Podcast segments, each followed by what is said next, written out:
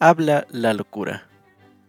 Sin importar lo que comúnmente diga la gente de mí, y conozco perfectamente la mala reputación que tiene la locura, incluso entre los más locos, déjenme decir que soy, y soy la única en serlo, quien tiene el poder de brindar alegría tanto a los dioses como a los hombres. Y prueba de ello, pueden verlo ustedes mismos, es que tan pronto como levanté a hablar en esta concurrida sala, todos sus rostros se iluminaron con una hilaridad repentina y bastante inusual. Sus frentes se despejaron y derrocharon tantas sonrisas, carcajadas y aplausos que de súbito me sentí en presencia de otras tantas divinidades homéricas, ebrias de néctar y de nepente, mientras antes estaban sentados con cara solemne y malhumorada, como recién salidos de la cueva de Trofonio.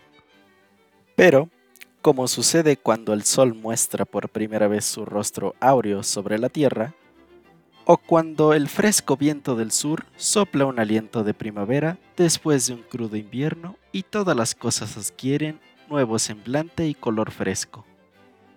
Y la misma juventud parece estar de regreso. Así ustedes, cuando posaron su mirada en mí, realmente se transformaron.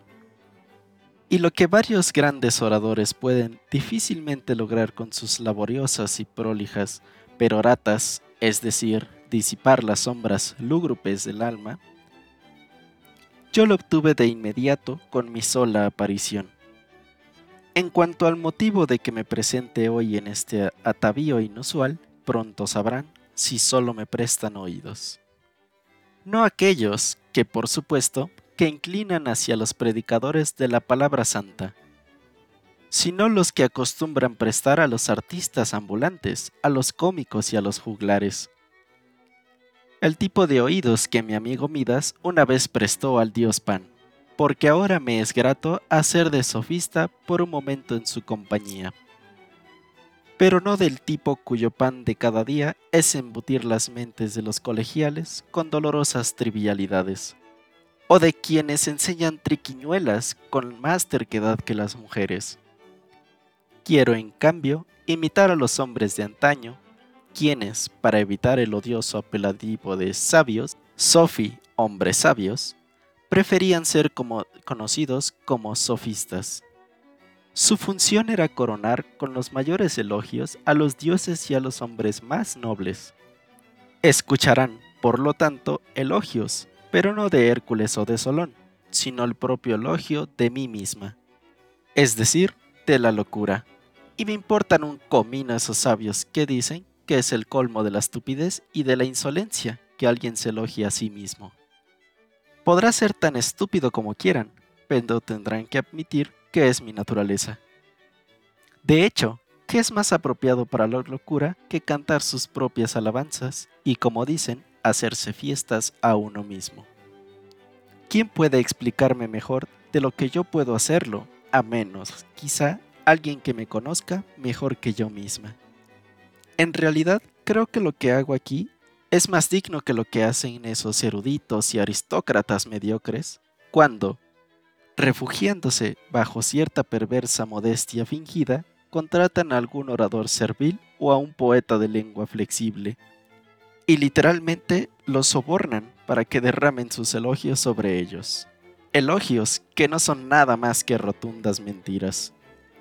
Mientras que el receptor de toda esa adulación despliega su penacho ajeno y yergue su cresta hacia lo más alto como un pavo real. El desvergonzado orador diserta. Compara con un dios u otro a su insorbible objeto de encomio y lo presenta como modelo absoluto de todas las virtudes, en particular de aquellas de las cuales ambos saben que no posee ni una pizca. Aún así, el orador no duda en decorar a su cuervo con penachos ajenos, en blanquear a su etíope, o, en definitiva, a hinchar a un mosquito al tamaño de un elefante. En cualquier caso, sigo el consejo de ese viejo y trillado proverbio que dice que un hombre tiene derecho a elogiarse a sí mismo cuando no hay nadie para hacerlo. Y permítanme aquí una pausa para preguntarme por la ingratitud. ¿O será acaso la indolencia? de la raza humana, puesto que de todos aquellos que han seguido mi camino y se han beneficiado de mi generosidad, ni uno solo en estos siglos se ha comprometido a elogiarla la locura en público. Sin embargo, no faltaba gente que se quemara las pestañas y que se carcomiera el seso redactando elaboradas disquisiciones de alabanza a los pusiri o a los falaris de fiebres cuartanas, moscas, calvicie y otros infortunios de este tipo. De mí solo pueden esperar un discurso espontáneo y no elaborado, y por esa razón más honesto. Sé que no pensarán que inventé todo esto para jactarme de mi ingenio, como lo hace la manada ordinaria de oradores. Como bien saben, después de que se han asentado en un discurso durante 30 años o más, y en ocasiones ni siquiera se trata de su propia obra, les dirán que se trata de una mera insignificancia, recitada de memoria en los últimos tres días, nunca escrita, solo dictada pero siempre he preferido decir únicamente lo que me viene a la cabeza. Que nadie espere de mí que comience con una definición, ni mucho menos que prosiga con la división de mi tema, como la mayoría de los retóricos vulgares. Ambos procedimientos serían inapropiados. Limitar un poder cuyo genio se extiende por doquier es tan absurdo como dividir una fuerza en cuyo servicio confluyen todos los niveles del ser. Además, ¿Cuál es el sentido de presentarles con una definición verbal lo que solo puede ser una copia o sombra de mí misma cuando me tienen a mí en persona ante ustedes? Soy, como claramente pueden ver, la verdadera y auténtica dadora de bienes que los latinos conocen como estultitia y los griegos como moria. Por supuesto, no tenía ninguna necesidad de decirles esto, como si no se expresara ampliamente en mis rasgos y en mi comportamiento. Un solo vistazo sería suficiente para convencer a cualquiera que haya podido pensar que puedo ser Minerva o la diosa Sofía, incluso sin haberme escuchado hablar, aunque el discurso es el espejo menos falaz de la mente. No tengo maquillajes, no tengo una expresión en mi rostro y escondo otra en mi corazón soy siempre exactamente igual a mí misma, por lo que incluso aquellos que aspiran más a obtener el nombre y la reputación de sabios, no pueden ocultar mi presencia, aunque se pavonen como monos vestidos de escarlata o asnos con piel de león, por mucho que se esmeren en disfrazarse, de alguna manera sus prominentes orejas de asno traicionarán almidas que hay en ellos. Estos canallas son un montón de hombres ingratos, aunque pertenecen por completo a mi facción, en público se avergüenzan tanto de mi verdadero nombre que lo arrojan contra otros como una expresión de máximo insulto. ¿No creen que a esta gente, que realmente es muy necia, pero que pretende parecer sabia, podríamos darle el título de tontos sabios? En este sentido, también he querido imitar a los retóricos de nuestro tiempo, que se consideran dioses y, como sanguijuelas, parecen poseer dos lenguas. Creen que es un gran logro intercalar algunos vocablos griegos en sus discursos latinos, como esquirlas incrustadas en un mosaico, sean o no apropiados. Si consideran que aún no tienen suficientes palabras extranjeras, desentierran de sus ennomecidos manuscritos cuatro o cinco expresiones obsoletas con las cuales hacer más espesa la ignorancia de quien escucha. Si alguien entiende, se impresiona de su propia erudición. Quienes no entienden, se impresionan aún más. Nosotros los locos nos complacemos más con lo que provenga de más lejos. Pero si son un poco más pretenciosos que el resto, sonreirán sabiamente y aplaudirán, menearán las orejas como verdaderos asnos para que todos los demás puedan ver que comprenden. Y ya basta de este tema. Ahora permítanme regresar a mi punto principal. Conocen mi verdadero nombre, señores. Tan veamos qué epíteto debería aplicarles, señores tan necios. ¿Qué título más adecuado y franco podría usar la diosa de la locura para congregar a sus seguidores? Pero puesto que no mucha gente conoce la estirpe de la que provengo, con el favor de las musas intentaré poner las cosas en su lugar. Mi padre no fue el Caos, ni Orcus, ni Saturno, ni Jápetos, ni ninguno de ese grupo de deidades obsoletas y apolilladas. Más bien, fue el mismo Pluto, dios de la riqueza, quien a pesar de lo que dicen Hesíodo y Homero, y a pesar del mismo Júpiter, fue padre de dioses y hombres. Con solo un gesto, todas las instituciones, tanto sagradas como profanas, se trastornan, como siempre ha sido y como es ahora. Su arbitrio controla guerras, treguas, conquistas, proyectos, programas, juicios, contratos matrimoniales, alianzas políticas, acuerdos internacionales, edictos, artes, lo serio y lo cómico. ¡Ay, me falta el aliento! En fin, todo lo público y lo privado de los mortales está bajo su control. Sin su favor, esa multitud de dioses de la que hablan los poetas, o, para ser más contundente, incluso los doce dioses principales que viven en la cima del Olimpo, no existirían en absoluto o vivirían en un exiguo retiro y comerían en la cocina.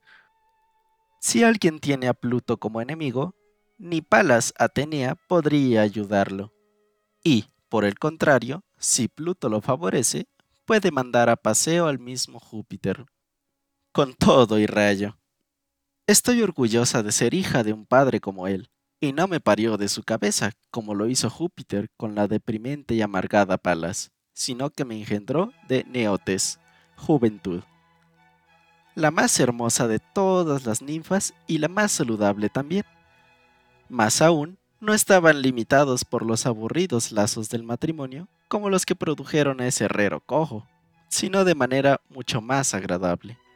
Entrelazados en amor ardiente, como le gusta decir a nuestro Homero. Pero no tengan una falsa impresión.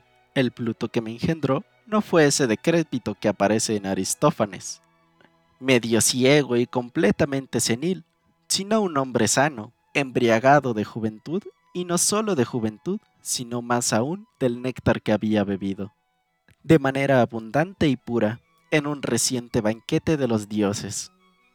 Si desean saber en dónde nací, puesto que en la actualidad la gente piensa que es muy importante saber dónde pronunciaste tus primeros vallidos y llantos de infante para establecer el linaje, pues bien, no nací en la errática Delos, ni me acuné en el seno del mar inquieto, ni me crié en ninguna caverna profunda, sino que nací en las islas afortunadas, donde todo crece sin sembrarse ni cultivarse.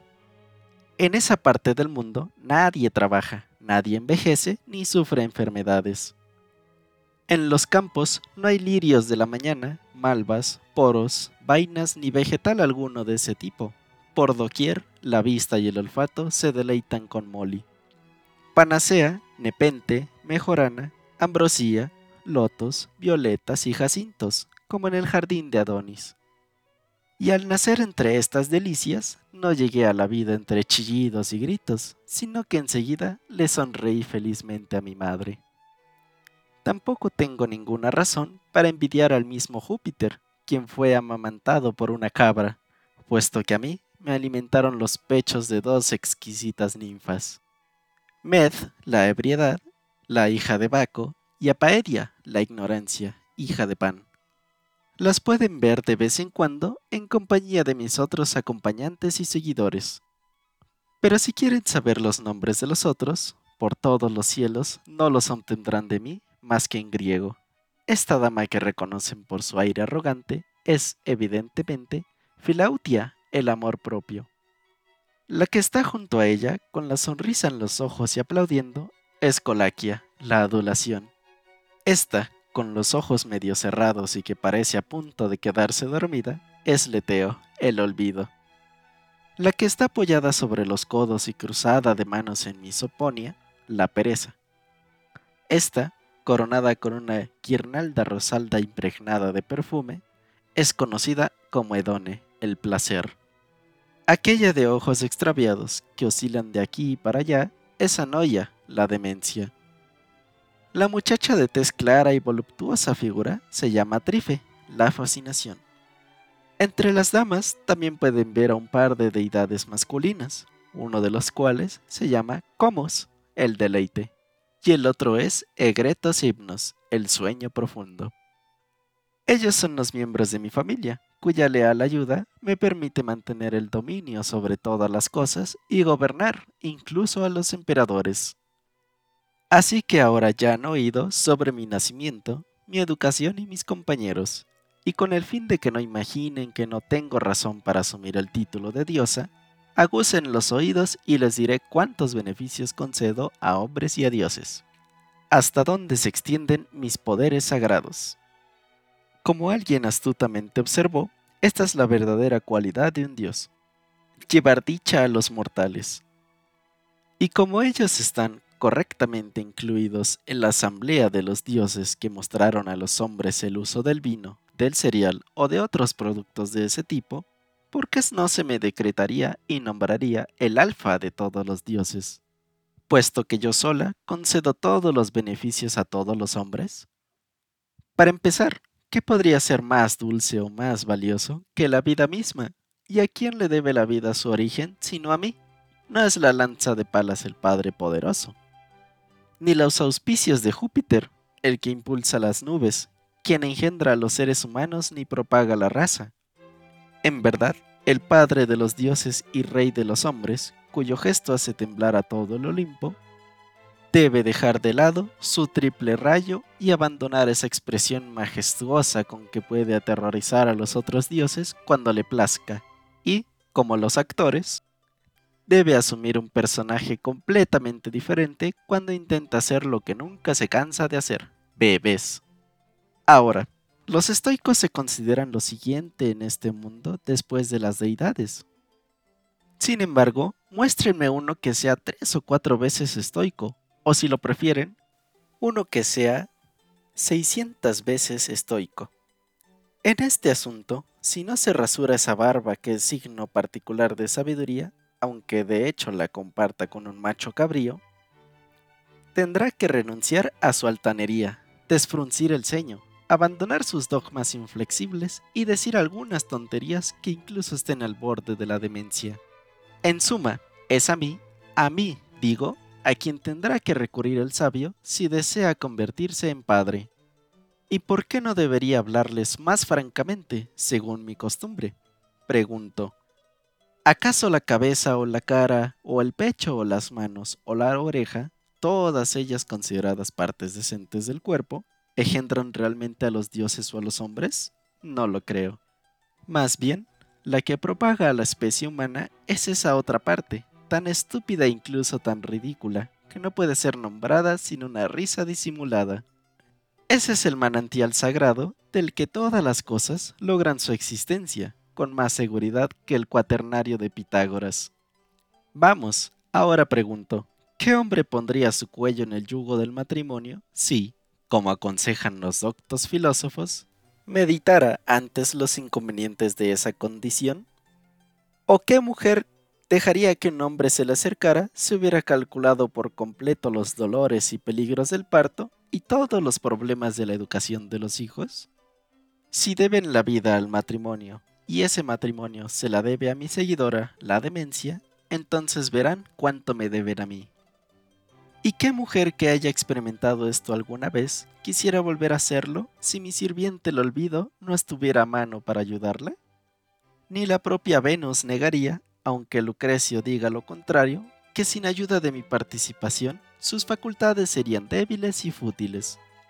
De este modo, de este pequeño juego mío, excéntrico y ridículo, provienen tanto los filósofos arrogantes, cuyo lugar han tomado ahora los llamados monjes, como los reyes vestidos de púrpura y los piadosos sacerdotes y los pontífices tres veces santos, además de la multitud de dioses de las que hablan los poetas tan numerosa que, por muy amplio que sea, el Olimpo apenas puede albergar. Pero que no se me atribuya que la vida me debe el semillero y su origen, si no puedo mostrar que todo lo bueno en la vida también es un regalo mío. Porque, ¿qué es esta vida? Sería incluso correcto llamarla vida. Si se le retirara el placer, aplauden. Bueno, sé que ninguno de ustedes es tan sensato, o mejor dicho, tan loco, pero quizá debería decir tan sensato, como para no estar de acuerdo conmigo en este punto. Ni siquiera los estoicos desprecian realmente el placer, aunque traten con todas sus fuerzas de pretender hacerlo, y lo atacan públicamente con miles de insultos, ¿solo para qué? Cuando ya han asustado a todos los demás, ellos mismos puedan disfrutarlo con más libertad. Que me digan, por Júpiter, ¿qué parte de la vida no es triste, sombría, apagada, aburrida y monótona si no le agregamos una pizca de placer, el condimento de la locura? Una autoridad convincente sobre este punto de vista se encuentra en Sófocles, hombre muy y por encima de todo elogio, quien escribió una frase elegante en mi honor. La vida más feliz es no saber absolutamente nada. Pero vamos, veamos el asunto más de cerca. Primero, ¿quién no sabe que la edad más temprana del hombre es, con seguridad, la más alegre y grata de todas por mucho? ¿Qué cualidad en los niños hace que los besemos, nos embobemos con ellos, los abracemos, y que incluso un enemigo haría a esa edad, que es sino el encanto de la insancitez que la prudente naturaleza otorga deliberadamente a los recién nacidos, para que, gracias a este placer como una suerte de compensación, se puedan apaciguar las exasperaciones de criarlos y ganar el favor de sus guardianes? Después de eso sigue la adolescencia, cómo es bienvenida por todos, con qué amabilidad se la acepta, con qué gusto se alienta, con qué generosidad se ofrece una mano de ayuda. ¿Y de dónde proviene esta gracia juvenil? Claro, de nadie más que de mí. Con mi favor, los jóvenes tienen menos sensatez y por lo mismo son tan obsequiosos. Pero, cuando hayan crecido un poco, cuando hayan aprendido un poco cómo funciona el mundo, y hayan comenzado a adquirir el dominio propio de los hombres, llámenme mentirosa si sus resplandecientes y radiantes rostros no se vuelven más apagados. Sus mentes rápidas no se desaceleran, su ingenio no se congela, su energía no comienza a decaer. Cuanto más se alejan de mí, menos viven realmente, hasta que se ven rebasados por la odiosa vejez. Odiosa no solo para otros, sino también para ellos mismos. Y la vejez sería en verdad insoportable para todos si no fuera porque de nuevo estoy a la mano para compadecerme de sus problemas. Así como los dioses de los poetas siempre salvan a quienes parecen con una metamorfosis oportuna, de igual modo llego en ayuda de quienes tienen un pie en la tumba. Y los regreso, aunque solo sea por un breve momento, a su infancia. Ellos son los viejos de quienes se dice con mucha razón que están en la segunda infancia, y sobre cómo funciona la transformación no lo voy a ocultar. Los conduzco a la fuente del Eteo, que nace en las Islas Afortunadas, aunque un pequeño arroyuelo se desvía al inframundo, y ahí beben largos tragos de olvido. En poco tiempo, su ansiedad se relaja y se convierten en niños de nuevo. La gente dice que son tontos e intrascendentes, y por supuesto que lo son. Eso es lo que significa la segunda infancia. ¿Qué significa la primera infancia sino ser tonto e intrascendente? ¿No es esa la parte más encantadora de la infancia, no saber absolutamente nada? ¿Quién no se apartaría de un niño con la sabiduría de un adulto, como si fuera una suerte de monstruo? Existe un dicho muy popular, odio al niño de sabiduría prematura. Solo imaginen tratar con un viejo que además de sus años de experiencia, tuviera la agudeza y el vigor mental de un joven. Así, con mi ayuda, la mente de este viejo decae un poco. Pero ahora, mi hombre senil se encuentra libre de las miserias y ansiedades que atormentaban al sabio. Como compañero de bebida, aún puede ser muy divertido. No siente el tedio de la vida, que incluso para un hombre de su salud, puede ser casi insoportable. A veces se vuelve como el anciano de Plauto, quien solo sabía tres letras, A, M, O. Si tuviera un poco de sensatez, sería miserable. Pero mientras tanto, con mi ayuda, vive feliz, conserva sus viejos amigos y en ocasiones es el alma de la fiesta. Observarán que en Homero el discurso de Néstor es tan dulce como la miel, en tanto que el de Aquiles es amargo. Y en el mismo autor se dice que los viejos sentados en las murallas hablan con una voz dulce como los lirios. Solamente en este criterio los viejos aventajan a los niños, cuyas voces, aunque dulces, con frecuencia se ven obligadas a guardar silencio. y por lo tanto carecen del supremo placer de la vida, que es la charla. Además, los viejos disfrutan la compañía de los jóvenes, así como los muy jóvenes se sienten atraídos por la compañía de los viejos. Dios junta siempre a cada cual con su pareja. ¿Por qué? ¿Cuál es la diferencia entre ellos, aparte del hecho de que los mayores cuentan con más arrugas y más cumpleaños? Aparte de la blancura de su cabello, sus encías desdentadas y sus cuerpos frágiles, su amor por la leche, su tartamudeo, su balbuceo, su insensatez, su olvido, su deconsideración y una gran cantidad de otras cualidades son demasiado parecidos. Cuanto más envejecen los hombres, más infantiles se vuelven hasta que, como verdaderos niños sin ningún hastío por la vida o miedo a la muerte, se marchan de esta existencia. Ahora bien, que cualquiera que lo desee compare estos beneficios míos con la metamorfosis que operan los otros dioses. Lo que hacen cuando están furiosos, no quiero siquiera pensarlo. Pero en el colmo de su benevolencia, pueden convertir a un ser humano en un árbol, un pájaro, un grillo o incluso en una serpiente como si, en efecto, uno no pereciera al transformado en una criatura completamente diferente. Sin embargo, yo devuelvo a la misma persona al mejor y más feliz periodo de su vida.